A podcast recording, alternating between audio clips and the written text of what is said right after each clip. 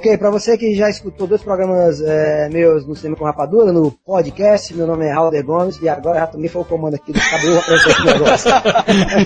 Exatamente, Quero cara. apresentar aqui o Jura de Filho, que é o host do programa, Rafael Santos, Thiago Sampaio, por favor, dê aí o recado de Muito você para começar o programa. Cara, é uma satisfação enorme estar com o Alder Gomes aqui no programa. Mais uma vez, uma trilogia espetacular. Fal- Falamos sobre o dublês, falamos sobre a História do. Alder e agora fechando a trilogia. Isso É, cara, é eu tava pesquisando na internet, viu? Aqui é o Rafael Santos, e encontrei algumas verdades sobre Raul de Gomes. Diga pelo menos cinco, Rafael. Comento 5. Por trás de um grande homem, existe uma grande mulher. Por trás de um homem morto, existe Raul de Gomes. Alder Gomes do cara. Ó, o, o de Gomes é o único cara que contou até o infinito duas vezes. Foi contar a terceira e contou. Não, ele já foi contar a terceira e contou de trás pra frente. Mais um, Pra Rafael. ter- não, pra você ter ideia, Raul de Gomes não faz musculação. Na verdade, é o equipamento que fica mais forte. Essa é boa. Sensacional, mais outra salva de palmas pra Gomes. Salva de palmas para Alder Gomes. Tava invocado pra tudo de papo, né? É, né? E aí? Porque na verdade, Raul Gomes, a gente, tá- a gente bate palma com desânimo aqui, mas na edição a gente coloca umas palmas espetaculares, sabe? De plateia e tudo. né? Bota aquele negócio pra galera rir na hora que é pra rir. É, né? igual Chaves, entendeu? É. Exatamente, ó. Quem não escutou o programa passado, escute agora Não escute esse agora, escute antes e pause e faça o download do programa anterior, porque eles são, é eles são Uma complementares. continuação. Exatamente. Nós falamos anteriormente sobre a história, o começo da, da história de Raul de Gomes, como é fazer filme aqui no Brasil, como é buscar financiamento, como é que funcionam as leis de incentivo. Nós falamos sobre tudo isso. Então, se você quer saber mais sobre a história lá, pode correr atrás. Faça o download, escute no, no, no blog do Cinema com Rapadura, no Rapadura Cash. Tem tudo lá pra você. Esta edição. 27 tá sensacional. Exatamente. Este programa nós vamos falar exclusivamente da experiência hollywoodiana do, do Raul de Gomes. Como foi que ele chegou lá? How the in English, né? Exatamente. Não é qualquer um brasileiro que consegue se dar bem lá fora, trabalhando com audiovisual. É, E o e Raul Raul está lá. Tecla SAP tá ligada já, amigo. Agora, Olha aí. antes, vamos para os nossos e-mails.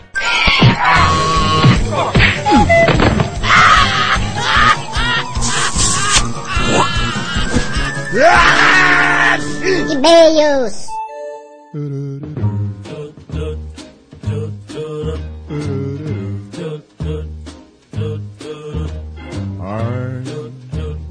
Dreaming. Fica ali, bem perto. Só não foi quem tem um olho aberto. Ó, nós aqui.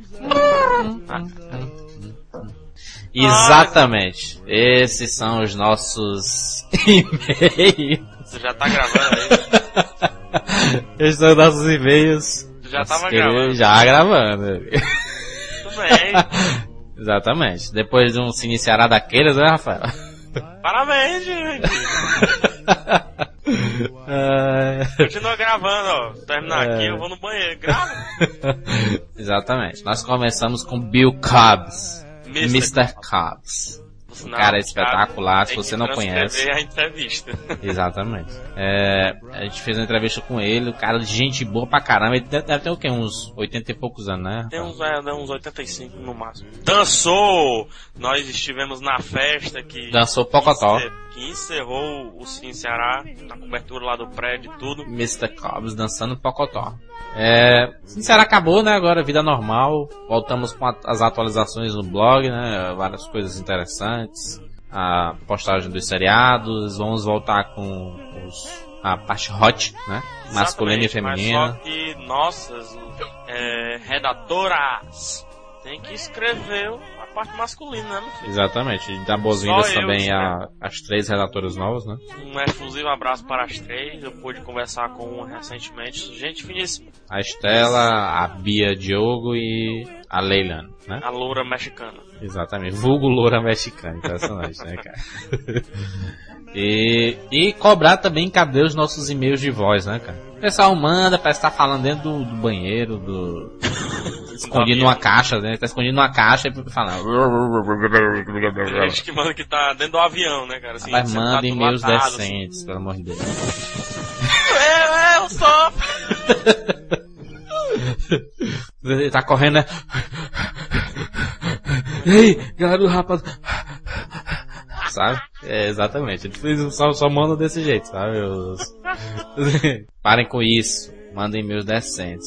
Não, se- sejam decentes, não sejam é, absurdamente é, é, Indecentes, né, cara? indecentes como um podcast que tem por aí, né, Rafael? Exatamente. É É um um podcast, podcast. que eu não escuto, então eu não posso.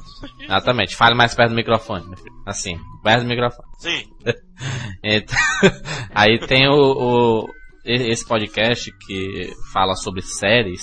Ele já tá, o nome já diz, né? Ele fala sobre séries, ele tem que falar dando argumentos sobre cada série. Ou, es- ou escolhe um seriado pra falar no dia, ou escolhe é, e. Aí, eles tentam falar sobre seriados e só falam besteira no programa. Pelo menos a gente fala besteira nesse daqui. Só falam etc. Exatamente. E a, a gente, a gente fala besteira, mas pelo menos uma besteira com conteúdo, assim, relevante e tudo mais. E não fica aquele, ah, e agora, o que, que a gente vai falar?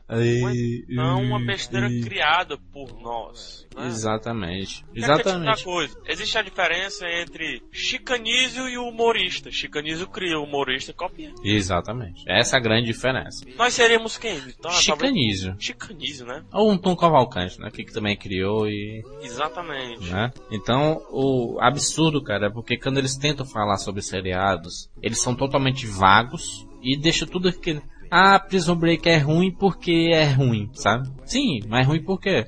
Tem Você- que ter argumentos. Vamos, vamos, vamos mostrar um podcast que tem argumentos? Pode fazer um jabá? Pode, faça. O LBcast, Exatamente. que é o, o, o Podcast do Lost Brasil. do portal Lost Brasil. É o maior portal da América Latina de, de Lost Lost. Exatamente. Lost. Eles destrincham o seriado em si. Não só o seriado, mas notícias que paralelas ao seriado e coisa e tal. Por? Exatamente. Porque eles criam um foco, entendeu? Outro podcast que eu acho bastante interessante é o do Lost in Lost, que é com Carlos Alexandre Monteiro. O cara também destrincha um episódio, ele tem argumentos, ele não fica enrolando, falando besteira ou voando, sabe? É, E aí vamos falar o que é agora. E... Mas isso é a Só, só falta. falta o barulhinho da mosca. Zzz. Mas isso é a falta de quê, Jurandir? De pauta. Roteiro, pauta e de um foco. Se Exatamente. você vai falar é, sobre Asterix e Obelix, fala sobre Asterix e Obelix. Va- vamos fazer um, um exemplo de comentário sobre um, um seriado, Rafael. Pode dizer. Por Pois é. exemplo, porque Prison Break é um seriado bom. Exatamente. Me mostre seriados com tantas reviravoltas inteligentes. Reviravolta é uma coisa, reviravolta inteligente é outra. Como Prison Break. Aquele seriado que se faz de morto. Sabe gato morto? Tá, tá, tá, tá. Quando vem, tá o bote. na primeira temporada, o, o Prison Break, ele, ele, ele parecia muito com aquele seriado Oz, né? Que era a parte da penitenciária e tudo, mas já no final do primeiro episódio ele já mostrava um pouco de inteligência. Foi com o, o Michael Scofield com, a- com, com o corpo todo pintado de. Pintado não, é tatuado com Tatuado. mapa, com mapa, com desenhos e tudo mais, sabe? Tem uma coisa, rapaz, ó, em ficção, seriados de ficção, livros de ficção, você pode até se esquecer da história, mas você nunca vai se esquecer dos personagens. Ou seja, personagens bem construídos terão com certeza um sucesso. A série terá um sucesso. E assim é o Michael Schofield, é um personagem espetacular, que dá pra ser colocado Pra em quem não história. conhece, pra, pra quem não conhece a história, o, o Michael Scofield, ele, ele é irmão do, do Lincoln, que foi preso injustamente por matar o vice-presidente, o, o irmão da, da, vi- ele da vice-presidente. né? Exatamente. Foi acusado de tá, blá, blá, blá. Essa é o trama da- do, do, do seriado. Será que ele matou mesmo? Será que não matou? Será que ele está sendo justo com o corredor da morte? O Scofield, ele, ele é preso voluntariamente, né? Ele faz o, Isso. ele assalta um banco lá, assalta Ele não, ele, prende, né, cara? ele, ele simula um assalto, né? Fica atirando pra cima no banco, ele é preso e vai pra mesma penitenciária que tá o irmão dele. Então lá ele vai tentar criar um plano de fuga. Aí você pensa, pô, como é que o cara vai. Sim, sendo assim, qualquer um podia lá dentro criar, mas Michael Schofield é diferente. Karate é espetacular o, o jeito que, que eles mostram isso. Ele, ele com as plantas da, da- do presídio. Toda, toda tatuagem que ele tem no corpo tem um significado. Por exemplo, ele, ele, ele desenha uma, uma caveira no, no braço. Essa caveira não, não, não, não simboliza somente a caveira, simboliza a entrada de algum lugar, de algum cano, de, de, de alguma saída, alguma fuga de algum determinado local, sabe? Então é- tem toda essa inteligência e o final da primeira temporada é es- espetacular. Aquele que você fica arrepiado, fica louco e pensando que eles vão assaltar, vão- não, não, não, vão conseguir, é, é muito bom. E outra, o, o final da segunda temporada também te deixa da mesma forma. Não, e a- o diferencial Assim, é porque o, interessante é o seguinte, Jurandir, porque na segunda eles mudam completamente o foco. Exatamente, Prison exatamente.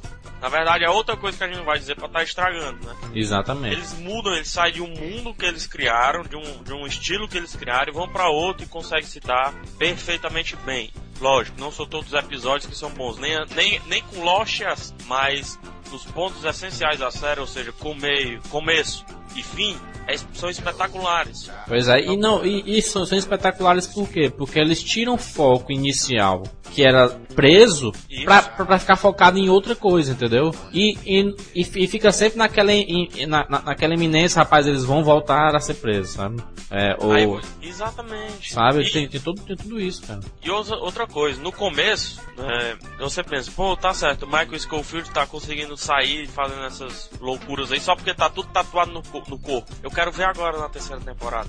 Exatamente. É essa a questão do, do seriado. E o, o, o diferencial que o Prison Break na segunda temporada, em, a cada episódio, ele conseguiu dar uma reviravolta ou prender de alguma forma. Isso. E outra, é, também é seriado que não tem vergonha de matar o personagem, né, cara? E com, como 24 horas também, né? O 24 horas, ele, 24 na quinta- a essa partir da quinta temporada, ele começou a matar todo mundo, né? Mata mesmo. Pois é. Ninguém é semente. aqui. Então, como é com um seriado como esse, Prison Break, que renovaram a terceira temporada? Ele tem, ele tem tudo pra fazer sucesso, mesmo todo mundo falando, ah, mas de novo isso, sabe? Mas não, Vai é, o Prison Break con- cons- consegue se reinventar. Eles conseguiram transformar um seriado de 15 episódios em, em três temporadas já, entendeu? Quer dizer, a, a terceira temporada tá chegando agora. O, o, o Prison Break, inicialmente, ele- eles pensaram em fazer em, em só um, um- uma mid-season, né? Que eles falam. É só meia temporada que é o que o, o objetivo deles era, era aquele. Só que ele fez tanto sucesso que eles conseguiram é, prolongar a série sem, sem ficar chata. Como muitos falaram que, por exemplo, Lost, ele, ele, ele ficou chato, mas da, da metade pra frente da, dessa última temporada eles conseguiram mudar totalmente o conceito, sabe? Assim, Não, da- eles podem ter ficado chato. Todo seriado, em um dado momento, fica chato. Como 24 Mas- horas nessa sexta, na, na metade dessa sexta temporada, né, cara? Mas o que declara que uma série é, é, como é que eu posso dizer, tem um horizonte à frente ou não, é o domínio que os roteiristas e criadores têm diante daquela história que está sendo feita. Exatamente. Lost mostrou nesse final, nessa segunda parte da terceira temporada, como eles têm a gente e aquilo tudo que eles estão criando na mão. Eles estão É. praticamente tudo pensado e eles vão soltar na hora certa. Prison Break é a mesma coisa, eles têm tudo pensado, eles estão tudo programado, não tem um, tem furo, não tem isso, não tem aquilo. A diferença é que Prison Break eles conseguem a cada episódio dar uma uma ser empolgante aquele episódio, entendeu? Eles não Exato. ficam naquele negócio morno, sabe? Porque já eles, assim, não, não é spoiler porque você já já deduz que no final da, da primeira temporada eles vão fugir, né? Mas o problema é como. Aí é que Exatamente. É o Sério? como que acontece aquilo ali, sabe? Que nem comédias românticas. Assim, podia parar as comédias românticas. Você sabe que o mocinho vai ficar com a mocinha no final. Cara, Mas isso- o negócio é isso- como. E, eles e são personagens espetaculares, cara. São personagens altamente bem construídos. Você pode até, às vezes, não gostar do, é, do que tá acontecendo, da trama e tudo, como Lost muitas vezes, É. mas você se apega a um personagem e vai Por até exemplo. um lugar. Por exemplo, Lost tem o Loki, que é um personagem espetacular. Enigmático, né? Espetacular. E Prison Break tem o Michael Schofield, que é. A, inte- a inteligência, né? A cabeça do negócio. eu acho que pensando 20 anos um personagem, não escreveria um personagem tão bem feito como ele. Um Exatamente. personagem tão psicológico, tão anti, é, associático, né? E, e- e olha que o cara nem é bom ator assim, sabe? O- E precisa, cara. Pois é, só a inteligência do personagem já mata. Por exemplo, os, os os vários personagens que tem. Tem aquele que é, é pedófilo, né? estuprador. que, Bagwell. é, que você fica puto com ele todo episódio. Mas só que você fica puto, mas não quer que ele saia. Exatamente. Tem aquele que foi preso por causa do. que ele tava na guerra e acabaram. Ele acabou fazendo uma merda e, e colocaram Fugiu com ele. Dinheiro e tudo. Exatamente. Tem, a, tem não, um. fugiu com dinheiro é o, é o velho lá.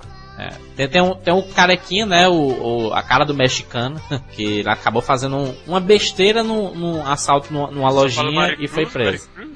Exatamente, aí foi preso. Então tem, tem, tem personagens assim totalmente diferentes Pra todos os gostos. e eles acabam se relacionando, entendeu? Então, é isso que a gente quer falar. Quer comentar um seriado? Comenta dessa forma que a gente falou. Argumento. Sabe? Não, não, não adianta você dizer que o seriado é ruim porque é ruim. E agora eu agradeço o Jurandir por não ter colocado isso na pauta. Exatamente, só pra, pra tu ver, sem pauta a gente fez isso, imagina com pauta, entendeu? É o que eu- Ai, que eu, que eu tô falando. é o que eu tô falando, cara. Não, não adianta você querer copiar um outro podcast, como eles copiam as várias piadas que nós falamos aqui, porque se você perceber, eles têm uma, uma edição a mais do que o nosso, mas o CCR é bem mais antigo, já, já, já era pra gente estar quase na, no, no episódio número 40, por exemplo. Que nem esse, por exemplo. A gente já tá no, no minuto 30. Exatamente. então, meu filho, meus filhos, se vocês quiserem, eu sei que vocês estão escutando, ou vão escutar, ou vão dizer que nós falamos de vocês. É, parem de querer copiar as nossas piadinhas, parem de querer copiar o formato que a gente guia as, as discussões, porque se você copiar, pelo menos faça uma coisa bacana, coloque um- uma originalidade naquele, não fique aquele, ah, e agora, o que, é que a gente vai falar? E, e, sabe? Faça umas Frota coisas fala direitinho. assim demais! Exatamente. Eles quiseram copiar até o Frota, o nosso Frota, cara. Impressionante. É o seguinte, se vocês. Se qualquer pessoa quiser copiar a gente, não acha ruim. Não acha ruim. Agora, se vocês quiserem estar igualzinho como a gente faz, como a gente fala, como a gente cria, só chamar a gente que a gente vai com todo prazer. Exatamente. Como o pessoal já chamou, né? Então, Nós estamos em conversações para estarmos falando sobre seriado, Jurandir, é isso? exatamente. E não é nesse que copia, entendeu? Não, nesse é bom. Exatamente, deixa esse povo do podcast. A gente passou quase 15 minutos só falando dessa. explicando como é que se faz. dando uma aula de, de explicação sobre seriados. E nós faremos o nosso podcast de seriado, mas só depois do próximo podcast que será. Porque é o especial de aniversário da CCR. Ah, Salva de palmas pro aniversário do CCR. Seria bom nada, né? Um seriado legal, né? Exatamente. E, e o faremos 3 anos de idade. Exatamente, chamaremos Dia todo mundo. 20. Vovó Malfalda estará aqui, o Bozo, Bozo, Fofão. Fofão também. Yeah. Porque nós faremos. Nós, distribu nós distribuiremos é, bonecos do Comandos em Ação. Exatamente. Faremos 3 anos, dia 20 de junho. Pirulitos de bate-bate. Uma quarta-feira espetacular. Mas o podcast de aniversário sairá apenas na sexta-feira. Ou não, ou no sábado, ou no domingo. Exatamente. Porque são três dias iguais, né? Sexta, sábado e domingo. Exatamente. Ah, Só não ser domingo, porque domingo é dia de Fórmula 1 e tudo mais. E é verdade, rapaz. Esse, esse final de semana merece. Enfim, preste atenção, faremos promoções espetaculares. Viagens pra Disney e tudo. Então fique ligado. Acompanhados com o Thiago. Olha só, Exatamente. veja só. E, Não, e por último, comentem o podcast. Vocês estão deixando de comentar a é, gente está sinceramente pensando em tirar a parte de comentário. a parte de comentário. Pra se, se você não, não, não querer comentar, beleza, então, então ninguém vai comentar mais. Porque a gente sabe que quase mais de quantas pessoas escutam isso. É, quase 6 mil, 7 mil downloads por, por, por final de semana. Então, o diabo é isso. 17 comentários, 18. É, tem uma conta meio errada, né? hein? Exatamente, é uma coisa bem estranha aí. Por isso, comentem. Eu sei que tem muita gente que, que baixa o, o podcast pelo iTunes, não visita nem o CCR, só quer baixar lá e tudo. Por isso Então, visite www.cinemacorrapadora.com.br Muito bem, é. E E, agora aos e-mails, né, cara? Pelo exatamente, vamos para os e-mails. Antes, alguns abraços para os leitores, Caio Everton, Vanessa Deus. Anderson Meteor. Meteor. O- Dá pra fazer um. É, Esse de aqui, e só, É só. É só. É o Exó. o Leno, o Juliano da Chagas Biazori ali. É italiano, rapaz, o cara. Giuliano Chagas Mas Piazzolla. como? Vamos Mas não, ler, Giuliano. Rafael, vamos, Rafaelo, vamos ler agora um e-mail do leitor chamado Felipe Stoga Goulart. Mas como ler um e-mail? Ai, até que enfim o cast. Cara, esse foi um dos melhores. A história de Howard Guns lá nos Estados Unidos deve ter sido muito difícil para ele. Foi, viu? Esse programa de hoje está espetacular também. Até foi mais fácil do que no Brasil. Exatamente. ele. Ainda bem que apareceu aquela mulher lá, que é que ele chama de anjo, né, Rafael? Exatamente. Angel. Angel. Mas o. Felipe, o, Felipe faz uma pergunta. Ela era bonita? Isso eu não sei. Ele também não disse não. Pra não Mas se o homem. foi na casa dela. Exatamente. E ela tem uma mansão de Ferrari e tudo mais. Não pode É, ser feia, não. Rick é bonito. Ou se torna, né? Ou. É, além de engraçado, como sempre, aliás, a parte de e-mails é muito engraçada. Ela não é, tão engraçada assim, não, mas vocês tirando sarro de um, fazendo brincadeira, muito boa a interação. Obrigado por ler meu e-mail novamente. Realmente não, como você. Enfim. Mas voltando ao, ao assunto. Ah, Maria, tem mais. Não tá bom demais, né? O Felipe tá, tá aparecendo demais, né? Felipe, um abraço. Próximo e-mail, Rafael. Do Igor Vieira, veja só, leitor novo aqui. Só para fazer inveja aos outros leitores barra ouvintes, vou logo dizendo que conheci a Maíra. Olha aí, rapaz. Eles não foram pro Sem Ceará, aí, ó, quer que perder. Exatamente. É certo que quando o Rafael me apresentou, ela não fazia a mínima ide- ideia de quem era Igor Vieira. Mas tudo bem, conheci mesmo assim. Brincadeira, Maíra. Conheci também o Jurandir e constatei que só tem figura trabalhando neste CC. É isso, estava comendo um churrasco na hora, com esse peitinho de gato. Agora o que minha mãe vai pensar de mim? Trabalhou tanto para custear os estudos do, do menino, que tá aí baixando casts na internet para ouvir uns abestados falando besteira. Que é isso, dela e tarado, tarado, tarado, tarado. É a vida. Nem todos têm a sorte de Alde Gomes. Falando nele, o cast foi muito bom mais uma vez. Aldo Gomes é ídolo, né, cara? Abraços, né? Ele escreve abraços como a Exatamente. Próximo e-mail, Juliana Parente. Parente, ente, ente. parente. O dia em que os cearenses Com vaiaram só. É um livro que eu já li, muito ruim por sinal. conheço É... Ela o quê? Não, é que ela fala durante o e-mail, porque é gigante, sabe? Ela fala, Ela fala os ingressos, do resumo dele, passagem pra Faz um resumo no telefone de resumo ruim tu fez, viu, cara? Valeu, ótimo cast, adorei. Uma hora e 18 minutos sem muita encheção de linguiça. Só a parte da leitura de e-mails, mas vocês leram mesmo, então tem problema não. Continue lendo. Hehe, hehe. Rapadura Cash. Vida inteligente na internet. Agora o e-mail do Leonardo de Paiva Fernandes. Escreva direito, meu povo, pelo amor de Deus. Eu já admirava o Halder pelo seu trabalho como dublê. Hoje, já sou fã desse cara, mesmo não tendo visto um filme dele. Ele tem muita história pra contar pros netos. Exatamente. Enfim, não só pros netos, né? Em relação ao artista quanto o Cabo do Mal, pode colocar à disposição no portal, que rimou, veja só. É. Artista quanto o Cabo do Mal no portal. Que Pega no- só Meu, né?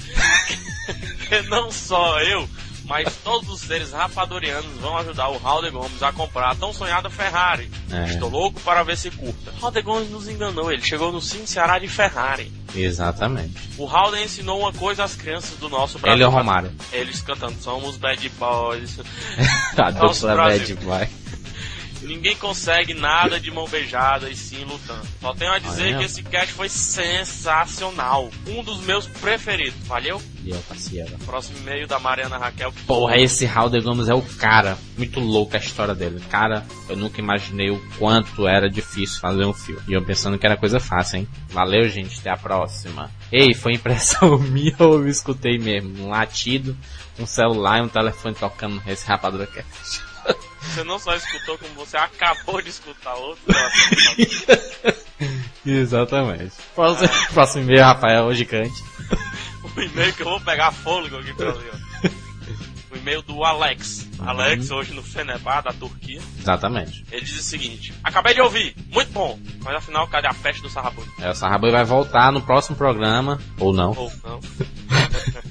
Enfim, o Sarrabulho tá passando pelo mesmo processo que o Darth Vader passou quando perdeu todos os membros. Exatamente. Tá virando robô. Tá virando robô o Sarrabulho, que talvez volte com uma voz robotizada. robotizada. Não, não, mas ele vai, vai Sarrabulho voltar. respirando. Já fechamos o contato com a mãe dele. Já fechamos, já fechamos um contrato com a mãe dele. Ele tá voltando em breve. Sarra bolha. O próximo e-mail eu também leio, porque o último não foi nada. O e-mail é do Guilherme, 19 anos, um de maior. Belo Horizonte, Minas Gerais. Nós temos muitos mineiros aqui no nosso. Exatamente. Somos, somos quase um pão de queijo. Exato. A gente pode mudar, né? Pão de queijo. Ah! Cinema com pão de queijo. Cinema com- Como vão o pessoal do Pão de Queijo Cash? Não sabia ao certo o que era essa merda de Pão de Queijo Cash. E pensava, para que eu ouvir isso? Não existem rádios locais? Música, YouTube, Goiânia, que é isso? MP3, etc. Bom, pensava assim até o dia que, conversando no mic, É o novo Mickey! Ah, Pablo, Mickey velho de guerra. procure Lancelot no mic, sou eu mesmo. Fiquei sabendo do Rapadura Cast os e o primeiro programa que eu vi foi o número 23. Tudo bem. Desde então, não perca um programa. Fico olhando todos os dias no site se tem um programa novo para ouvir. Acho que é. Falando nisso, tem uma data certa para sair E toda sexta-feira, meu filho. Ou não.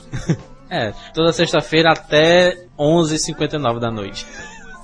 Um abraço para vocês e que continue assim. Obrigado, Guilherme, pelo e-mail. Nós vamos. Guilherme de Minas Gerais, será que é o. Guilherme, ex-atacante do Atlético Mineiro? Não, mas tem 19 anos, né? Deve ser Guilherme Filho, né? Pode estar se fazendo. É. 19. Infetão, né? Próximo e-mail é do Max. Caramba, Raul Gomes é foda mesmo. O cara é um Jedi. Deve ter passado um aperto nos Estados Unidos. E como a conversa. E como conversa com natural humor? Ah, e como conversa com natural humor. O entrosamento é sensacional. Porque os cães pastor alemão no campo. Depois mesmo. Demais, demais mesmo. Fiquei pensando nos gringos indo no Serra Dourada e ver Goiás e Vila Nova, ver o Verdão dando uma coça no timinho da Vila. E o Vila tá em qual divisão? Na, na trigésima divisão, né? Do Eu Vila odeio o Goiás, cara. Levou o Paulo Bonamigo embora. Quer levar o Rinaldo. Exatamente, não pode não. E depois aquele quebra-pau, de- blá, blá. A propósito, sobre aquela senhora das Ferraris ricona que ajudou o mestre Jedi Alder Gomes Skywalker, o cara não falou se a dita cuja era gata. Rapaz, é a segunda vez que fala isso. Segunda pessoa. é. Será que é a mesma pessoa? Tem, É, ó. tem. É, eu acho que o que levou Alder Gomes... Tem clone, Cheio de clone essa galera. Ó, presta atenção. Eu acho que o que levou Alder Gomes onde está hoje não foi sorte, mas talento e perseverança. Não existe sorte, existe competência. Is- é, exa- exatamente, não existe sorte, existe você estar no momento certo e aproveitar aquela oportunidade. Essa última, aliás, bastante característica de cearense mesmo, perseverança no caso. Abração para todos e mal posso esperar para ver a conclusão da entrevista do Mestre Jedi dos cinemas. Você não pode esperar, quer dizer, você tem que esperar, espere acabar esses e-mails, já tá acabando, é o que? O penúltimo e-mail, né? Porque o próximo e-mail é do Felipe Ribeiro, Zabim, 23 anos, Uberaba, Mi- Minas Gerais. Mais um, pão de queijo, Mas cash. um pão de queijo cast. A OPA, eu adoro isso. Ele explica Todos depois felizes? o que é esse AOPA. Todos felizes? Sempre. Continuam satisfeitos com a vida de vocês? Logicamente. Fui escutar o Rapadura Cast 27, para minha surpresa, meu e-mail foi lido. Ah, Gostei tá muito surpreso. da- É. Sempre leu o e-mail do cara. Gostei muito da participação do Raul Gomes e de saber que ele estará no cast 28. É trilogia e ninguém me contou. A gente contou assim no primeiro episódio. Exatamente. Além do mais, hoje tudo é trilogia. Quanto ao Raul Gomes, tenho só uma curiosidade. Qual é a contagem de mid-glorians dele? Acho que é maior do Yoda. É do que o Yoda. O Yoda fez uma, uma entrevista agora, né? Tava concedendo uma entrevista aqui no People Art. E disse que Raul Gomes realmente tem uma contagem maior do que a dele. Mas ele ainda precisa treinar um pouco o lado da força. O, o Halder Gomes é um dos únicos a ser Super Saiyajin 5. né? Exatamente. Mudando de assunto. Cadê o Sarrabu? Mais um que é o Sarrabu. Entregaram ele pra adoção, foi. Tem um zoológico aqui que a gente entregou ele pra ele ser adotado. pra encerrar, mandem o que disse no outro e-mail. O portal está muito bem feito, principalmente a cobertura do Sim Ceará. Graças a Deus alguém falou. Exatamente. Você vai ganhar um pão de queijo. É. Duro. Ah, duro. Abraços. A OPA. Interjeição. OBS 1. A OP. Interjeição. Serve para chamar a saudade e também indica spam. Dicionário mineirês. Observação 2. Dicionários muito bons esses. É, exatamente. Observação 2. Como viciado em música, ele come ou ele é viciado? Enfim, não podia deixar de comentar a trilha de fundo. Aí no fundo... De né? novo. De novo. Fui ao delírio ao escutar Paranoid do Black Sabbath. A lá, rock and roll, Racing. Exato, não foi a lá não, foi a música do, do jogo Rock and Roll Race. Vamos lá então. Rada Gomes no Pão de Queijo Cast. Everybody get up, it's time to slam now. We got the real jam going down. Welcome to the Space Jam. Here's your chance, do your dance at the Space Jam. Alright. Agora vamos falar sobre a versão hollywoodiana de Alder Gomes. Gomes nos Estados Unidos com o Z. que eles gostam de colocar isso, né? No, no mas não, é Gomes com S mesmo. então, Alder, como, como foi que é, eu sei que você trabalhou já como dublê lá, já tinha vários contatos, mas Halder dirigindo filme hollywoodiano, como é assim? Como assim? Co-dirigindo? É, produzindo? Como, como é que isso se iniciou? Bom, na verdade, é, é, eu, minha vida é lá e cá o tempo inteiro, né? Uhum. Então, é, em novembro do ano passado, eu estava lá no American Film Market e fui visitar algumas produtoras de alguns amigos e a produtora do, do nova de um amigo brasileiro que tem investidores americanos nesse projeto, nessa, nessa empresa. Uhum. Eles estavam com o projeto do primeiro filme para ser feito e que chama chama-se Demolid. E esse e ele estava entrevistando alguns diretores e Daí eu fiz uma entrevista com eles e acabei sendo escolhido para dirigir esse, esse, filme, que é o primeiro filme da empresa, da Rich Pictures, que, que é um thriller sobrenatural, é um roteiro que nós trabalhamos muito em cima dele até chegar o momento de filmar. E foi a minha primeira oportunidade de fazer um, um, um trabalho de direção uhum. nos Estados Unidos, que é muito difícil, é totalmente diferente de trabalhar aqui, né? E felizmente o resultado foi o mais satisfatório possível. A presença também do, do, do Gerson Sanginito e da Karina Sanginito, que são os produtores do filme, e o Gerson dirigiu junto comigo, que são dois brasileiros super talentosos, que esse ano vão produzir quatro longa-metragens. O Gerson, que... Gerson também Oi? é diretor, né? O Gerson É também diretor, é um diretor, Ele dirigiu um o diretor Ring, né? sensacional. Ele conseguiu tirar do André uma atuação maravilhosa no filme. Daí você tira a dimensão da capacidade de direção do Gerson e, e, É isso. e O André chorar numa cena com Gary Busey. Daí tu tira.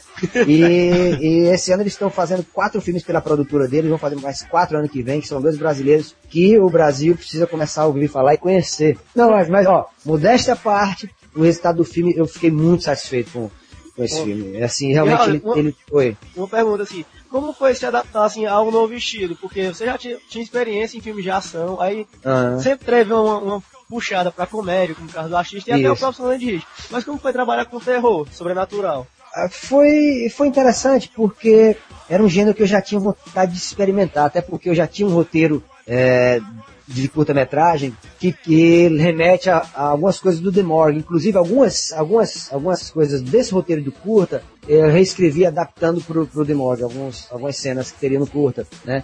Então era um gênero que eu já tinha essa curiosidade e já, e já, já vinha estudando é, há, um, há um tempo.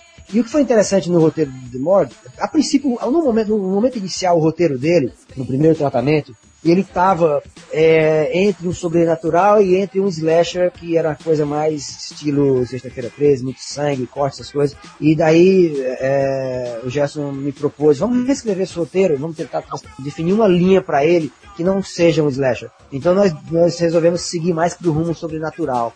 Então ele, ele, ele tem mais uma linha de um thriller do que propriamente de um terror suspense. Né? Ele é um filme que ele é, ele é totalmente feito cena a cena, você vai para a cena seguinte, questionando o que aconteceu na anterior e pensando o que vai ser a seguinte. Então ele tem aquela característica muito tradicional de um thriller. Estão E dizendo um por aí, roteiro- Raul, Hã? que o filme é uma mistura de Tarantino e Shyamalan. Mas eu não, não, não, não- não sei muito bem como é que se pode definir isso sem ver o filme ainda. Não, não, entendeu? não, não. Ele disse que o Halder Gomes é uma mistura de Tarantino É, com exatamente. É, é. Já o filme é uma mistura de sexto sentido com os outros, né? Cara, na É, o- o que eu verdade, posso dizer assim, o, o que ele remete a. Quando eu falo esses dois filmes, é porque se você assistiu o Sexto Sentido e os outros, são dois filmes que o primeiro ato do roteiro e o, e- é- é- e o segundo ato, eles são conduzidos para ter um terceiro ato muito forte e revelador. É verdade. Então o The Morgue ele segue a mesma linha. Ele tem um primeiro ato que tem um ritmo um pouco calmo, sem muita pressa. Ele é um filme que não tem pressa, ele é um, é um filme que tem um ritmo realmente é, diferenciado do, do terror tradicional, do gênero normal. Uhum. Ele lembra um pouco mais as- a coisa mais Hitchcockiano e com um pouco poético também. Ele é um filme, ver até também com algumas características artísticas nele, você pode ver com muita presença aí. Então ele é, é um filme todo feito para ter um terceiro ato é, surpreendente. E graças a Deus, assim, assistindo o filme hoje, eu vejo que ele funcionou perfeitamente. Essa intenção de prender a audiência até você se segurar. Agora eu posso revelar isso aqui, entendeu? Como é Então ele funcionou muito bem. E as atuações estão muito boas. Modéstia à parte, eu estou muito satisfeito com a direção do filme, estou muito satisfeito com a fotografia do filme, com a direção de arte, Também, os cara, atores também. muito satisfeito. Nem, assim, na, na minha, na minha opinião, porque assim, eu sou muito realista com meus trabalhos, eu, eu sou muito sincero com, comigo mesmo até. Aproveitar que você falou do elenco, tá satisfeito, né? O elenco tem um nome Ah. que já tá relativamente conhecido, como a Heather Dunaway, que ela trabalhou na Aham. Bruxa de Blair. Agora sim, como, como é ver ela realmente atuando? Porque não tinha os boatos que na Bruxa de Blair era baseado em fatos reais, que ela não era atriz, que ela morreu mesmo. na é, é, é mulher invocada, ela nasceu de novo e já fez outro filho, né? Enfim. a Heather, cara, foi, foi. Pra mim trabalhar com Heather foi uma surpresa muito grande, porque é, ela fez o Bruxa de Black, foi um filme, é, foi, se eu não me engano, foi a maior, maior rentabilidade do cinema proporcional até hoje. Foi um Exatamente. fenômeno, foi um filme que revolucionou o cinema. e ela Custou ficou 30 muito mil, ganhou conhecida. 400 milhões, né? Exatamente, é, é uma coisa, nossa, se- proporcionalmente não tem nada igual. Ela trabalhou com o Steven Spielberg no seriado Taken, né? Então é, é, é uma, é uma atriz muito boa. Então o receio que eu tinha era de como é que ela vai se comportar. Vai ser difícil o relacionamento? Vai ser fácil? Foi a coisa mais fácil do mundo. Primeiro dia ela falou, eu- eu- pô, eu, sério, eu, eu- confesso que eu tô um pouco ansioso de trabalhar com você. Ela, I'm your puppet, I'll do whatever you want. Eu Porra, simples assim, eu não acredito. Pode, eu disse, nossa, não pode ser simples assim, não acredito. Quando chegar no set vai ser complicado, mas não, foi a maior tranquilidade do mundo. É uma atriz que tem um. um, um como é que a gente chama em português, cara? Acting range. É quando você, a pessoa tem um, como se fala, um limite, eu acho, de atuação muito grande, muito vasto, que ela, ela é muito fácil de dirigir. Você faz um ajuste na atuação dela, ela já te passa aquilo ali rapidinho, entendeu? É uma atriz muito inteligente, muito viva, muito esperta. Ela tem um conceito também sobre a coisa. Muito, muito expressivo. O olhar dela é muito expressivo. Ela tá muito boa no filme. Pô, e ela Assim, tá- surpreendeu, né? Porque Bruxa de Blair foi o primeiro filme dela e na época ela não era atriz, né? Foi, surgiu, Exatamente, ela é. fez, fez teste, fez aquilo ali, um filme que é todo na base do improviso, né? A Bruxa de Blair. E que é E espetacular. você, e você nota, assim, tipo, a- as expressões de sofrimento dela, né? De pânico. Mas ela fazia teatro, né? Ela, ela, ela era atriz de teatro. Uhum. Então, assim, isso aí passou pra ela essa, essa base que usar pra Ah, aquela, então, aquela atuação. né? também- agora vamos falar de. E, nem, e, assim, e ninguém sabe isso também. Ela também não morreu, né? Vocês estão sabendo agora. Não é um clone dela. É a, É. ah, então, a parte viva da atriz, né? É, exatamente. É. E outra, falar um pouquinho também do orçamento. É um orçamento milionário, rapaz.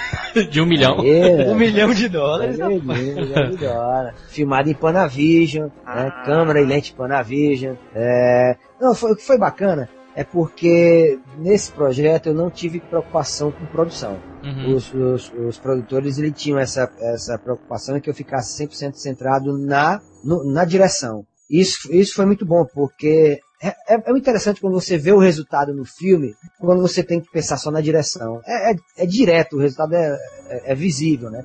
Então, eu, eu, para mim isso foi muito bom. Até porque eu nunca tinha tido essa oportunidade. Nossa, eu só estou dirigindo, que coisa fantástica. Não quer dizer que é fácil, é muito difícil. Uhum. né? É dificílimo até, porque é uma responsabilidade muito maior. Então, mas por um lado, te proporciona você ter, ter essa, essa tranquilidade para pensar sempre na história. Né? E é uma história que, por ser muito complexa e por ser muito difícil do gênero, que é um gênero difícil de, de lidar, porque ele é muito fácil você pegar um gênero desse filme e transformar numa coisa fuleiragem. entendeu? Uhum. Então certeza. o risco é muito grande, tem que ter muito cuidado. Qualquer coisa, qualquer ceninha, qualquer direção que você der pro ator, você tem que pensar muito bem o que é que aquilo ali vai proporcionar para não ficar, para não, não sair daquela linha que você quer seguir. Até porque o filme é todo feito de trás para frente, de cabeça para baixo, tudo você não filma na ordem, entendeu? E a velocidade de uma produção que acontece e as, as coisas que acontecem, as dificuldades, faz com que é, é, é muito fácil você perder a linha de raciocínio no, no set de filmagem. Uhum. Então, a gente tinha esse cuidado o tempo inteiro de, de não perder essa linha de raciocínio do Tu filme. não teve, tu, tu não teve, é, tu não participou da seleção do elenco não, né? Participei. Participou, foi. É, fizemos um audition pro, pro, pro filme inteiro. Uhum. né? Com exceção do Bill Cobbs que, que, e da Hera, que eram nomes conhecidos que nós, nós pegamos. Mas os outros foram todos audition. Quem, quem é? Tu, tu lembra de alguém assim que é, poderia ter participado desse filme, mas acabou não, não dando certo? A, atriz principal, nós havíamos tentado a Dominique Swain, mas. Dominique é, Dominique Swain, mas é, tentamos também a Sarah Thompson, que fez é, Cruel Intentions Parte 3. Uhum. Tentamos. A, a, entramos em contato até com a Jordana Brewster para ver se a possibilidade, mas ela pediu muito alto. É, deixa eu ver quem mais de nomes conhecidos que eu me lembre aqui. É, nossa, foi tanta gente que a gente sondou. Mas o que aconteceu? Nós pegamos, nós fizemos o audition desse filme num período muito complicado, porque era o período de recesso de Ano Novo e Natal. E, era, e, e esse período de começo de ano é o período onde a maioria dos atores estão fazendo teste para os pilotos dos seriados. Uhum. Então ninguém quer se comprometer a filmar nessa época, porque de repente você pode ser selecionado para um seriado, entendeu? Uhum. Então diminui muito o número de pessoas que vão fazer teste de elenco. E muitos vão, mas vão sempre naquele, ah, mas eu tô, de repente, se entrar no seriado, fiz teste pro seriado, tudo, você fica num momento muito delicado para definir elenco. Uhum. Então nós, e chegou, e chegava, chegou uma semana da filmagem, nós não tínhamos nossa atriz principal ainda. Embora já tivemos, tivéssemos feito vários testes e tinham três que a gente ia fazer o teste final. E acabamos optando pela Lisa Creeley, que fez uma participação especial no filme Anápolis. É, uma participação especial com o James Franco até. A galera detesta esse James Franco, cara. É, ela dança com o James Franco e tudo. Que é uma atriz que tem um potencial Cara, muito grande. Inclusive o Mas teste o de. James Franco não tem potencial nenhum. Não, o James Franco. Pô, é muito Homem-Aranha 3 ele tá bonzinho. Ah, é, passa, né, cara? A mulherada gosta do cara aí, ele acaba sobrevivendo. É verdade, isso é verdade. Pô, né? E no, e no elenco do The Morgue tem também o ator do DLC, né? É, tem, o- tem o Brandon Pink, que é um ator muito bom. Enfim, a gente teve, a gente teve um elenco bacana, cara. Eu fiquei feliz com o elenco. É, funcionou muito bem, a química entre eles funcionou. Agora foi interessante o teste de elenco que a gente fez para a atriz principal, para Alicia Cleary, no, no callback, que é o último teste que a gente faz para decidir entre as três que a gente estava selecionando. Uhum. Nós fizemos umas torturas psicológicas para ver a capacidade da atriz em ter uma transição muito grande de, de dramaticidade dentro do filme. Né? Então você, é, nós fomos ao limite da capacidade dela de, de fazer essa transição nessas curvas dramáticas da história do filme. Então foi uma, um foi uma tortura psicológica. Um exemplo como é que a gente fez? Por exemplo, no, no, no, na, na- no último teste, eu não passei nem nenhuma página de roteiro para as atrizes. né? Eu passei para elas uma, uma cópia do quadro O Grito do Eduardo Mancha, né? que é um quadro muito perturbador O grito. o grito. Então eu pedi uma interpretação baseada naquele quadro. Então as atrizes tinham que. que, Se vocês fazer- filmaram isso, cara, Filmamos, filmamos todo o, o teste. vai colocar em DVD, Então- não? É, de repente no, no Behind the Scenes a gente pode colocar, os, os produtores estão fazendo um making off. Então esse- nesse momento tinha essa interpretação sobre esse quadro, que é muito complexo. Ali você, você pode é, é, é, tirar do ator muita coisa a partir do quadro daquele. Uhum. É, de coisas tristes, de, de, de decepções supremas, ah, sei lá, é um quadro muito, é, é, como é que se fala, complexo. Então, essa foi a primeira parte. Logo em seguida, logo em seguida eu pedi da atriz para fazer uma transição daquele quadro para um momento que ela teve uma notícia muito boa de algo que ela estava esperando há muito tempo e que conseguiu ter essa notícia, mas essa notícia ela soube infelizmente ela está dentro de um banheiro de um avião e ela gostaria de gritar para o mundo ouvir, ela não pode, ela tem que se conter. Tá entendendo? Uma emoção muito forte contida. É, é algo terrível. Né? É. E, e daí pra frente, tudo bem, você saiu desse momento, você chegou em casa e você tá de frente pro espelho e você vai comemorar com pessoas que você gosta muito. Essa coisa muito import- muito importante que aconteceu na sua vida. Então, já é uma emoção contida, mas você tá sozinha. Você, você vê como é que a atriz vai se comportar no momento que ela tá atuando pro espelho. Daí, desse momento, pro momento que ela tá dentro de um caixão, que é uma cena extremamente claustrofóbica, né? Que tem uma cena no filme que ela tá dentro de um caixão, né? Meu Deus. Então, é, Deus. isso sem, sem ter referência nenhuma de caixão. No chão ela tem que passar essa sensação de claustrofobia sem ter nada que envolva Esse- é, é, esse- o corpo dela. Esses testes de elenco é, é tudo mais teatral, né, cara? Você. É, são mais teatrais, são mais de improviso, mas é, mas é um momento que você quer ver não só a capacidade do ator em, em, em fazer uma transição dramática numa velocidade muito rápida, mas também a capacidade do ator de inteligência. Nesses momentos você vê muito se o ator é inteligente se é um ator burro, Uhum. entendeu? Porque ator burro é foda, cara. É, é, é, então você vê a capacidade do ator em interagir com o ambiente que está ao seu lado em favor dele na cena, sabe? É uma cena que a atriz, ah, no momento agora você vai acordar e você, o alarme tocou, você vai acordar. Quando você acorda, por exemplo, ela acordava, o que é que ela poderia interagir ali, que ela não ficasse com, com, sabe, sem saber o que fazer na cena. E agora, onde é que eu boto os braços? Bota a mão no bolso? O que é que eu faço? Então você vê essa capacidade de improviso do ator, né? É, então, tudo isso aí conta muito nesse último teste que você faz. Você deixa até de lado essa parte do roteiro para centrar mais nesse momento. Porque é uma decisão muito difícil, porque depois você pode se arrepender. Né? Então você tem que ter muito cuidado. Então você vai até onde você pode ir testando o ator em várias circunstâncias para você tomar a decisão correta. E a lista foi muito boa, ela funcionou muito bem com o papel. Felizmente ela, ela correspondeu ao que a gente esperava e ela tá muito bem. Tá certo. E, o, Halder, e, e o outro filme que tu participou também recentemente? Como co-diretor, né? Exatamente. Foi antes do, antes do The Morgue, né? O Beyond the Ring. No Beyond the Ring eu fiz primeira assistência de direção e dirigi a segunda unidade do filme. O diretor foi o Gerson, né? A, a segunda unidade, para quem não conhece, a segunda unidade do filme é porque, no, principalmente filme de ação, tem momentos que o filme se divide em duas equipes.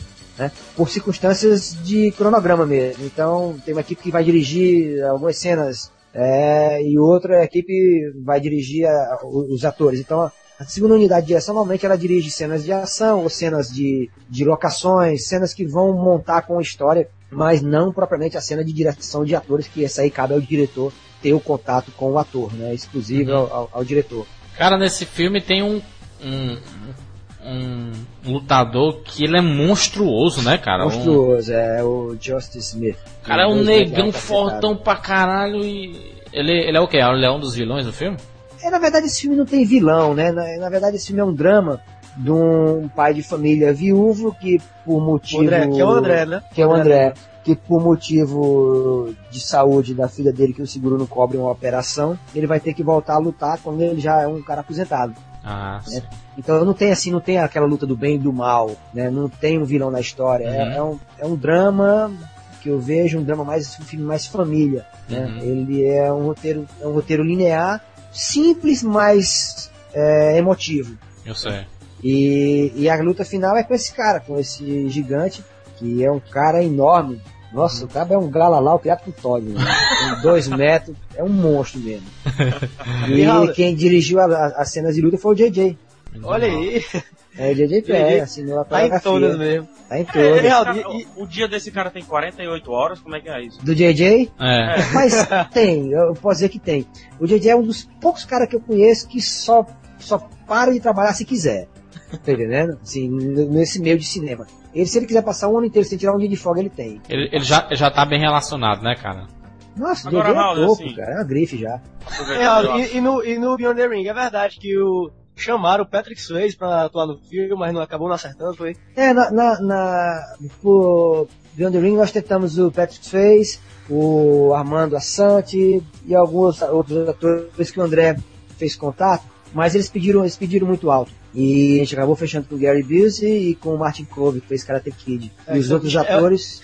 São Oi? atores é, rel- relativamente conhecidos no ramo de filme de ação, né? O Gary Busey fez Caçadores de Emoção. É, é, fez 2. Máquina Mortífera, né? É muita porrada é, filme, é o muita vilão do. Máquina Mortífera. Nesse filme também É. é, pa- participa a filha do André Lima, é, cara? É, a Eka Lima, exatamente, e a esposa, a Cris Lima. É um Ah. filme em família, é um filme pra família e família. É, é, é, É, é, o Mas é é potismo uma aí, cara. É, o Mike André. Cove, velho. Mike Cove é uma lenda, é o treinador do vilão do Karate Kid. É, é o, é o cara fez sensei. muito- Fez muito Sensei. aquele bicho. Me fala aqui uma Hã? coisa, Raul. Tu já teve ah, três tipos de experiência. Filmar Hã. com dinheiro, sem dinheiro, aqui e lá, né? Aham. Que é melhor, filmar, rodar o filme aqui, rodar lá. O que é que tu pretende agora daqui pra frente? Aqui pra frente eu quero fazer filmes que eu gosto da história a princípio. Que Uhum. me, me apaixona. Até porque eu, eu, eu, eu não vivo disso. Eu, eu vivo das minhas aulas de taekwondo. E então eu só faço isso aqui se me der prazer e se for história que eu gosto de fazer. Não vou fazer qualquer coisa. Uhum. E agora também não vou, não vou fazer qualquer coisa que também não tem um orçamento que proporcione fazer um trabalho bem feito. Daqui pra frente que ser mais crítico comigo mesmo, até porque a expectativa é maior. das Uhum. próprias pessoas que estão conhecendo meu trabalho. E mas filmar, filmar, assim, filmar um pouco de dinheiro, sem dinheiro, com, com um orçamento razoável, é, eu posso dizer a diferença de filmar no Brasil, o que é muito difícil filmar no Brasil, é porque nós temos muitos entraves de produção por conta dessa nossa loucura que é o país, como eu falei na entrevista anterior, o país é um gambiarra. Uhum. Né? Então você fica à mercê de muitas coisas que, que são empecilhos de produção, né? Vou te dar um exemplo claro aqui. Quando eu estava filmando o Sunland, a minha base de produção era a minha academia, meu escritório era lá. Então a gente parou um dia de filme, um dia de produção, porque um maluco embriagado bateu no poste, derrubou o poste e não tinha mais telefone, não tinha nem tá entendendo? Coisas desse tipo, né? É, cara, então tem muito entrave, né? Buro- é burocracia, é, é, é, loucura, você, diz- você gasta muita energia para pensar na segurança do set, quando você devia estar pensando na atuação, Uhum. por conta dessa violência nossa, né? Quando você vai pagar a, a equipe técnica e atores, é um Deus nos acuda para ir em banco, fazer toda essa, essa transação financeira que envolve as pessoas que têm que pagar em dinheiro, é aquela loucura para morrer de medo de ser assaltado. Enfim, Uhum. tudo isso aí consome energia de produção. E o que eu posso ver essa diferença é que nos Estados Unidos você, você não tem essa preocupação. Né? É, essa tranquilidade é o filme o tempo inteiro. Tanto é que na pré-produção, na pré-produção, a gente há um mês de filmar, quando era seis horas, a gente ia pra casa. Eu, porra, vamos pra casa? Já é, vamos pra casa. pra casa, cara, como assim? É, por hoje tá tranquilo. Pô, tá tranquilo? Como assim? Não vai ter nenhum problema? Diz problema. Tá entendendo? Então é, é- é- é- é- são, embora, enfim, acontece problema sempre. Mas a pré-produção, cara, foi de uma forma tão fluida, de uma forma tão macia, tão tranquila, que eu ficava sem entender como é que pode, sabe? Muito por conta desses entraves de produção que a gente tem aqui, né? E, Como assim, estão, assim, como estão as possibilidades de distribuição do, fi- do filme aqui no Brasil, o Beyond the Ring? Que o Demorg O Beyond- já vem, né, certeza. não, na verdade, todos vão chegar ao Brasil. Isso aí não tem a menor dúvida, porque os filmes são bons, Uhum. tem qualidade e o, o, o Beyond the Ring já está em Cannes agora. Está tá na- no mercado de Cannes, já está sendo negócio. Já tem um distribuidor internacional que está fazendo as vendas para os países. né? Então eu, eu creio que ele no segundo semestre deve chegar ao Brasil. É, o The Morgue eu, eu imagino que no segundo semestre ou primeiro semestre do ano que vem, porque ele ainda, os produtores vão negociar o filme junto com outros que eles estão produzindo. Então eles devem segurar um pouco até fechar a negociação. Mas já tem empresas grandes interessadas lá nos Estados Unidos. Assim, eu não quero dizer nome ainda para evitar depois não deu certo, não deu certo, mas empresas grandes que gostaram muito da qualidade do, do, do filme. Ele tem, ele tem um, um- um padrão técnico e a- uma qualidade para uma, pra uma, pra uma distribuição por empresas maiores do que as que a gente tem tido ultimamente. Excelente. Halder, é o seguinte, quando tu tá falando da comparação do mercado lá de fora com o daqui e tudo, mas quando tu filmou o The Morgue, tu, tu não sentiu falta da, daquela batalha que tu teve pra fazer, por exemplo, o Artista, sabe, ou o Sunland? Porque assim, eu acho que quando a pessoa faz um filme e ela tá completamente envolvida, quando o resultado sai e é bom, você se sente bem mais, é, é, assim, puxa, fui, é meu, Satisfeito. Fo- se foi esforço meu, sabe? E, e, e, na verdade no, no- nesse outro você se preocupou mais direção, dirigir o filme e, ah, e pronto, sabe? É como se o filme não fosse seu, né, na verdade, no final Aham. das contas. Talvez essa seja É, a sensação, né? Mas, mas eu, eu, eu gostei muito, são experiências distintas. Eu acho que qualquer pessoa que trabalha com cinema, que um dia vai dirigir ou produzir, tem que viver essas duas experiências. Uma de você ter o seu projeto autoral e levar como um filho, e o outro de você trabalhar como profissional contratado para você saber até que ponto também você se testar seus limites como profissional. Uhum. É porque quando o projeto é seu, você toma todas as decisões. Mas quando você trabalha com um projeto que não é seu, que tem investidores, você não toma todas as decisões. Todas, todas as decisões, mesmo as suas decisões finais, são compartilhadas. Eu né? Então, é totalmente diferente a abordagem. E, mas por um lado, é, para mim foi uma experiência muito válida, porque foi exatamente eu me desprender de, to de todas as outras dificuldades que é você produzir um filme e me concentrar somente na história. Uhum. Né? Para mim isso foi muito bom. Foi uma experiência que eu não que eu não gosto de fazer de outro jeito, também eu gosto muito de fazer de outra forma. Mas eu queria ter vivido essa experiência. Era uma coisa que mais cedo ou mais tarde eu fazia, fazia questão de, de, de ter vivido isso. Né? Para mim foi muito, para mim foi muito bom. Me acrescentou muito como diretor, porque eu, eu tive a a oportunidade de trabalhar com pessoas que entendem muito de cinema. Né? Então Uhum. não tem um passo que você tome que não seja que seja correto ou errado, que não seja questionado. Se é correto, o que, é que a gente pode melhorar? Né? Se é errado isso aqui, vamos melhorar. Isso aqui não tá bacana, não tá funcionando assim, tal, tal, tal, tal. Uhum. Tudo isso te enriquece muito como diretor. E essa cobrança, essa pressão, onde você está no set, onde todos entendem demais, onde todos são profissionais que trabalham constantemente no cinema, te obriga a deixar, te deixar muito mais ávido, muito mais confiante do que você estava fazendo, porque você está ali representando todos. Todo mundo vem perguntar tudo para você. Todo mundo quer Você tem que informação se de você né, você tem que se impor. Né? Então isso é, é, muito, é muito difícil, até porque, até na minha personalidade, eu não sou um cara de dar esporro em set, eu sou um cara muito tranquilo o tempo inteiro, a não ser quando estou no estádio. né?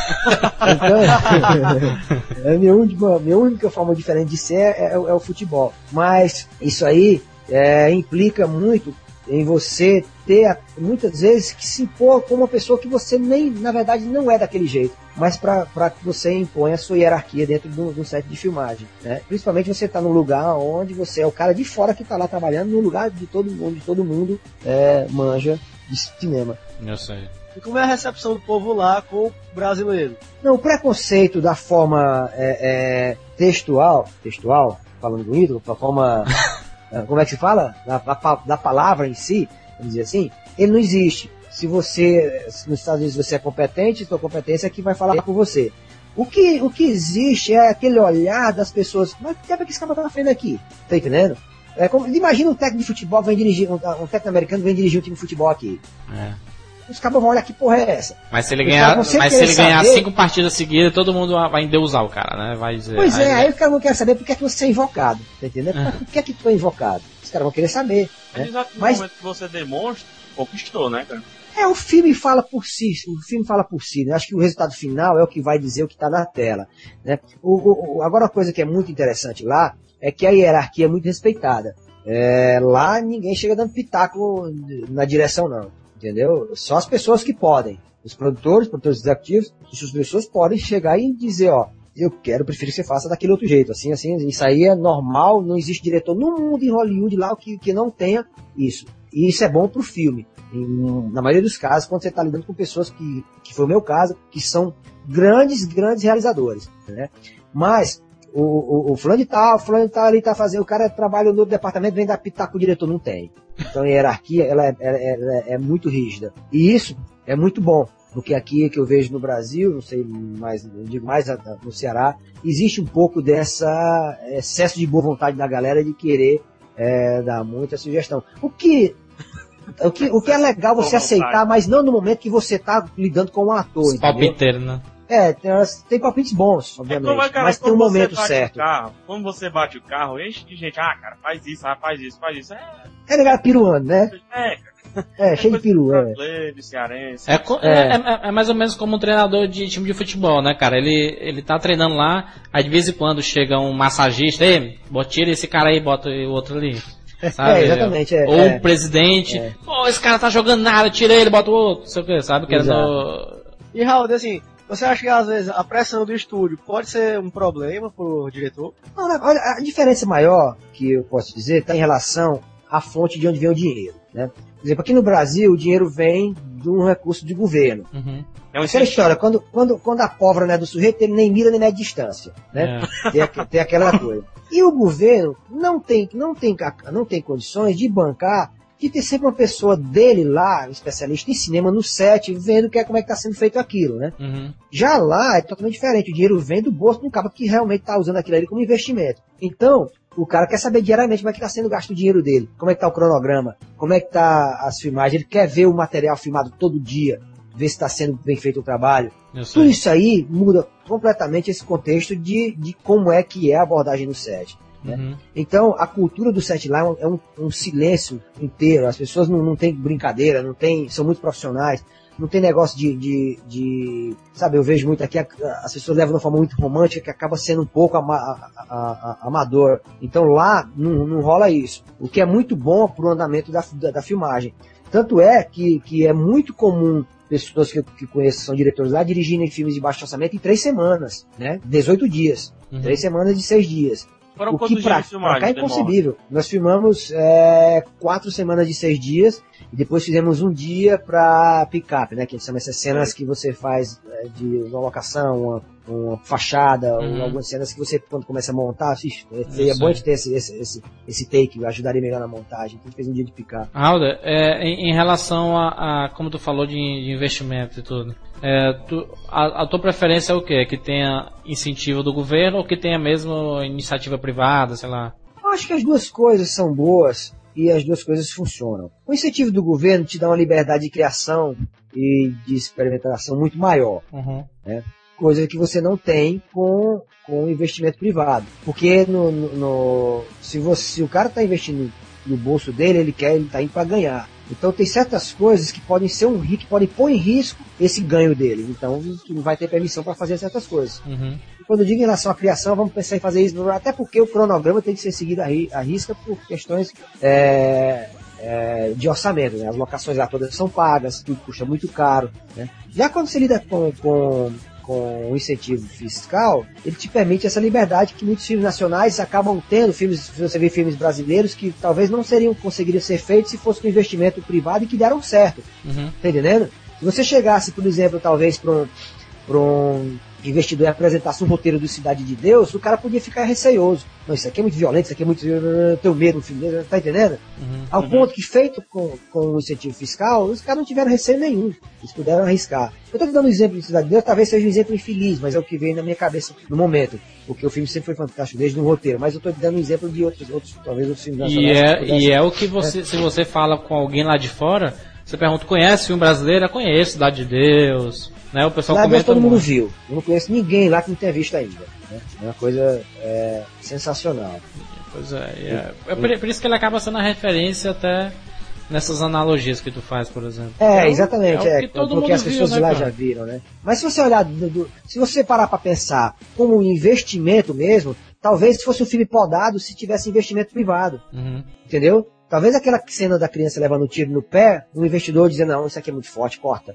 Aquele negócio, ia ter os É. palpiteiros, né? Como Ia ter, falando. exatamente, é, é, é. Então, então tudo tem seu lado, tem seus prós e seus contras, né? É difícil você, porque, até porque cada caso é um caso. Se, se existe uma coisa onde cada caso é um caso, literalmente é no cinema, né? Não tem nada mais, cada caso é um caso, assim como não tem nada mais relacionado a tempo e dinheiro do que o cinema. Não sei. Então, tranquilo. E, Alder, e, e projetos, cara, futuros aí, o que é que tu tá pensando em fazer depois do, do término do Já tem documentário? alguma coisa quase certa? Ou o Halder está esperando roteiros interessantes? Não, Halder agora está curtindo a filha e a esposa que faz Ah. tempo que eu não tenho tempo. Tá surfando, tá acompanhando Fortaleza. É, tô indo pro estádio, tô começando a voltar a surfar, vou voltar a treinar. Esse semestre, esse segundo semestre, eu quero dar um tempo pra minha vida pessoal, porque minha filha vai fazer dois anos e, e eu passei é, quase metade sem ver ela crescer. Uhum. Eu saí um dia, a bicha era banguela, fui fazer um filme, voltei e tava cheio de dente. entendeu? saí, a menina não, tá, não andava, voltei e tava andando. Eu disse, pô, peraí, tô perdendo alguma coisa. É, Então eu tô, tô, tô dando tempo, mas ao mesmo tempo eu quero escrever é, um roteiro que o Gerson me pediu que desenvolvesse esse roteiro, porque ele quer apresentar para os investidores dele, se os investidores toparem, é um projeto que a gente pensa em dirigir junto. Uhum.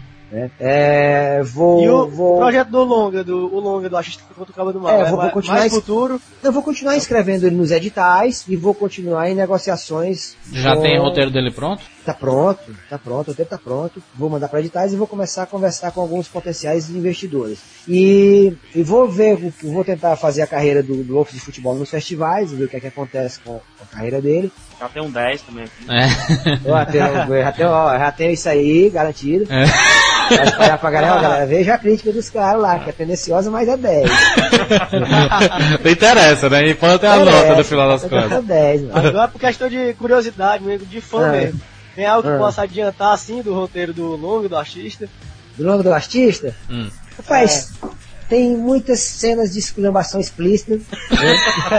tem muita, tem muita, tem muito cearenseis. É, é, é um Vai, filme. vai, vai, vai ter o, o filminho do japonês também lá? Os Vai, Ling Ling. Ling Ling vai ser maior. O que eu posso adiantar? o assim, Bolachinha que- tá no filme, Bolachinha. Se, se tiver existindo daqui pra lá ainda,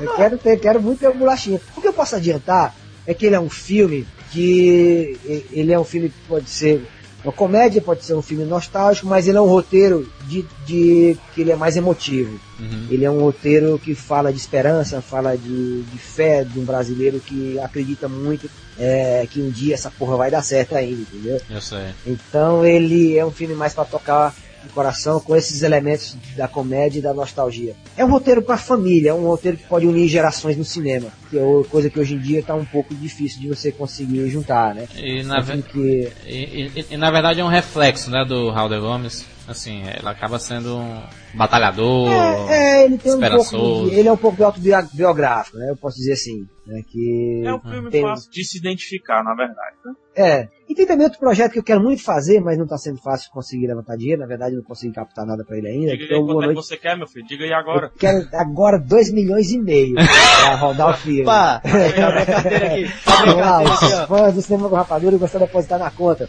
Não, que esse filme é o seguinte, é, o- é é é o Sweet Dream Cinderella, que é um projeto que está inclusive aprovado na Ancine, que ele fala do tráfico de mulheres do Ceará para Europa. É um filme de ação e drama. Interessante, viu? É um roteiro interessante, é um roteiro é, forte, mas ao mesmo tempo. Não, não, não, ficção, baseada em milhares de casos reais aqui Uhum. do Ceará, né, obviamente, e mas que, que aborda o tráfico de mulheres, mas usando a ação, a ação como um pilar de um gênero que ele pode ter uma abrangência maior comercialmente. Mas é um drama muito forte. Então o roteiro está pronto, eu escrevi junto com a Micheline Helena, que é minha parceirona de roteiro Ah, mas estou na luta para andei escrevendo para alguns editais, mas ele passa na primeira fase, não vai para a segunda, não sei se o tema incomoda, não sei o que é. Olha, o É. Thiago pode ser uma dessas mulheres que são. é. Tava se oferecendo. Não, que é isso? Aí, que é Thiago, isso? pode Pera ser, aí. Vou Não, contar a história aqui, ó. Na época, na época que eu tava fazendo o Sunland, cara, na época que eu tava fazendo o Sunland, tinha, tinha, eu, eu, eu saiu alguma matéria dizendo que eu tava fazendo teste de atores para alguns personagens. Aí ligou, me ligou, eu recebi uma carta de um cara, dizendo que o cara queria trabalhar no filme, que o cara tinha sido ator, que o cara era bom, que, que o cara era invocado, que era faixa preta, dizia quatro e tudo. A carta era engraçada pra cacete, entendeu? E aí, bicho, eu li a carta e guardei, achei me divertido e tudo. E de repente o cara começou a ligar pra, pra, pra mim o tempo inteiro, só que ninguém não me passava ligação. E aí o cara ligava, ligava, ligava, ligava, ligava. Um belo dia, por azar, eu atendi o telefone, era o cabo. Aí o cara chegou, aí o cara chegou e disse, rapaz, é com você mesmo que eu precisava falar, que eu quero muito trabalhar no seu filme, que eu trabalho até de graça, que eu, que eu sou faixa preta, que eu fiz isso, aquilo, sou do bom, sou invocado e tal. Aí eu, bicho, tu é ator? Ele, não, mas já fui vereador. Eu, caralho, tudo a ver, né? Aí o cara, mas eu quero trabalhar nesse filme de qualquer maneira, eu vou pra aí, eu pago minha passagem. Aí eu, bicho, quer velho, trabalhar ah, mesmo na cena? cara. Rapaz, quero. Rapaz, tem uma cena que pode fazer, que não tem um ator ainda. Ele, qual é a cena? É a cena que o cara vai pra cadeia estuprado. Aí o cara, aí o cara, o cara ficou cabelo assim, como assim? É uma cena, o cara é estuprado. Mas, sabe, não é explícito. Ninguém vai mostrar o cara estuprando o ator e tal. Por isso que eu quero muito que seja bom ator, porque vai ser só um close-up e o cara vai ter que convencer que ele tá sendo estuprado com, uma- com um close-up. Então tem que ser bom ator, cara. Porra, só sobrou essa cena. Essa tem essa. Eu posso te ligar depois? Até hoje. Nunca mais, né, cara? Então, Thiago, se você quiser, tem a cena do estupro. Não, cara. Não, eu, pa- eu passo pro Rafael. que beleza. Tá feito o convite aí. Pois, Halder, meu Tá filho, foi um prazer é, sem palavras, assim, não tem uma palavra pra distinguir, esse, pra exemplificar esse, esse prazer que nós tivemos em ter a sua presença aqui. Foi, nós tivemos bate-papos muito legais, vai, vai render muita coisa bacana. Bom. a gente só tem a desejar mesmo boa sorte, né, cara, nessa carreira como diretor, nos próximos Obrigado. projetos. A gente, nós vamos no- nos bater muito ainda, assim, nós vamos nos chocar por aí, pela frente. Então, então é isso, cara. Foi um prazer muito grande. É, o Alder é um guerreiro, é cearense, é campeão, é representa muito bem o Brasil e o Ceará lá fora. Então é o cara que é um exemplo pra, pra gente que tá nesse mercado. E Inclusive, ele foi até convidado pro Pan-Americano pra lutar, mas só que. Quando souberam da participação, todo mundo desistiu, né? Vamos. E vamos acabar, Verdade cara. E, e- e vamos terminar esse programa dando uma salva de palmas pra Halder Gomes, né, cara? Espetacular, cara. Halder Gomes é o cara e vocês ainda vão ouvir falar muito por aí. Então quando vocês virem por aí matérias na Folha de São Paulo, no Estadão, no Globo, saibam que ele passou aqui no Cinema com Rapadura, divulgou muito aqui, é colega nosso, então, meu amigo, tá Ei, tudo em daqui A alguns casa. anos, daqui a alguns anos, o Rádio Globo lá recebendo o Oscar a gente, olha aí. É. Nossa, amigo. Aí, já pensou? Eita porra. Beleza, eu espero. Meu sonho de consumo não é nem o Oscar, não é dirigir um filme com a Brooke Shield. Beleza, então. Então, pessoal, até semana que vem com mais uma edição do Rapadura Cast. Um abraço. Olha, cara, muito obrigado Valeu. pela oportunidade e estou à disposição. Precisando, tô aí. Valeu, então. Um abraço aí, pessoal. Abração, Raul. pognon. Je veux fumer de l'herbe de qualité, boucher trou de la sécu en fumant mon tarpé. Ne plus transpirer, un chien contrôle l'identité. On arrête de me considérer comme un drogué, alors c'est bon, J'ai la solution, des tonnes de graines pour des hectares de plantation. De mars à octobre, c'est la bonne saison, y a plus qu'à espérer qu'on n'arrache pas tous mes pieds, alors c'est bon.